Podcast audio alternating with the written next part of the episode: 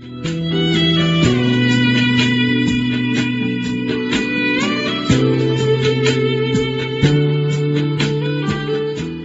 友们，大家好，听段子学书法，现在开讲。上次我们讲了碑帖大变革，今天我们要讲书论的变革。清代是书法的总结集成时期，它的书论特点可以概括为博大精深。从发展历程的角度看，书论。和清代的书法实践一起，经历了清初期晚明遗风盛行，到清中期帖学书法兴盛，一直到清晚期碑学书法取代了帖学成为主流。这个过程我们前面讲了，叫碑帖大变革。那么这里我们就介绍一下，在这个变革过程中间。代表性的一些书论著作，让大家具体了解一下清代的书论风采。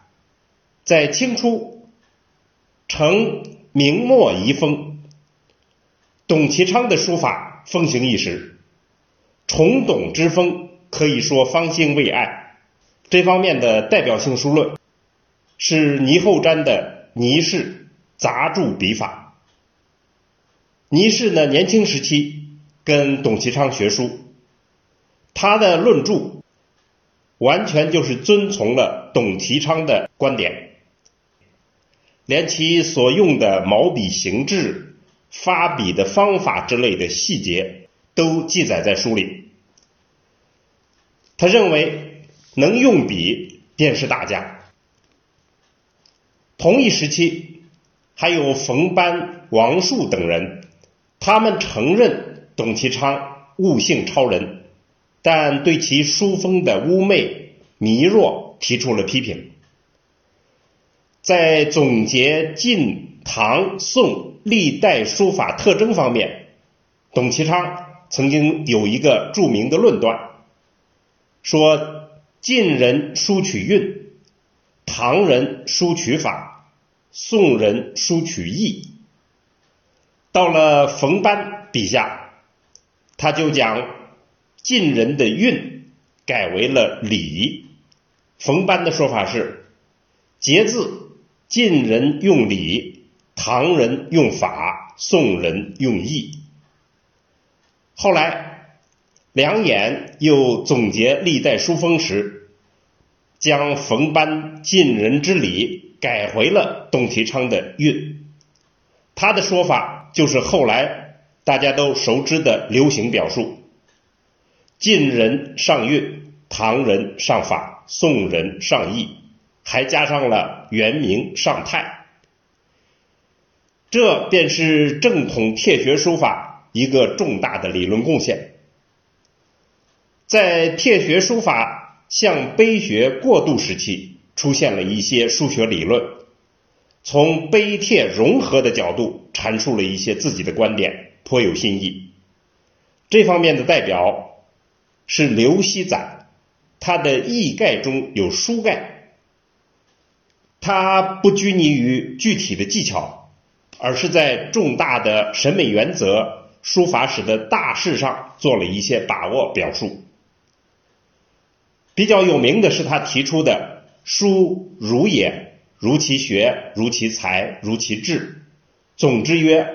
如其人而已，这样的论断。在碑学方面，碑学理论的奠基人是阮元，他的代表作品《南北书派论》，详尽的探讨了书法演变的源流和南北两派分合兴衰的历史。他认为，以魏晋为分界线。分为南北两派，南派以王羲之为代表，北派以索敬、欧阳询为代表。唐宋之后，北派逐渐失威，书家为割帖所忧，就是说受了割帖的限制。在阮元的另一篇文章《北碑南帖论》中，他进一步针对帖学书风实弊，倡导汲取碑版之长的观点。接着，包世臣在《益州双辑》中，把碑学理论加以完善并系统化。他试图从六朝碑版中找到可信的笔法源流。他认为六朝书法之美在于茂密，构成所谓茂密之美的要素，包括五指书部的执笔法、逆入平出的运笔法、记白挡黑的结字法和大九宫的章法等等。到了晚清，康有为的《广义周双集》明确提出了碑学和帖学的概念。他调整了阮元和包世臣的观点，认为南北两派都兼有碑版和墨迹，两派的不同在于上风韵和多筋骨的不同。康有为主张的执笔法，表述为万平掌竖，使筋反转，由腕入背，发挥通身之力。